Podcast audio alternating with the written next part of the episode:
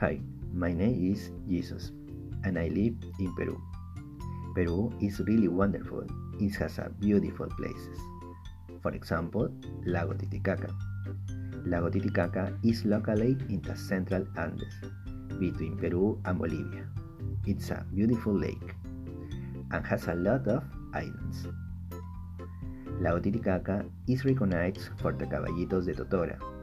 They are small boats made of totora and used as means of transport by the population. Lago Titicaca is important for tourism. Many tourists visit the lake every month of the year and generate work for the population of the region. Another important reason is the delicious traditional food because the population fishing and harvest oil and it's really fresh and natural and generate work for the population of the region. However, garbage in houses, hospitals, and companies is bad for the population because they pollute the lake.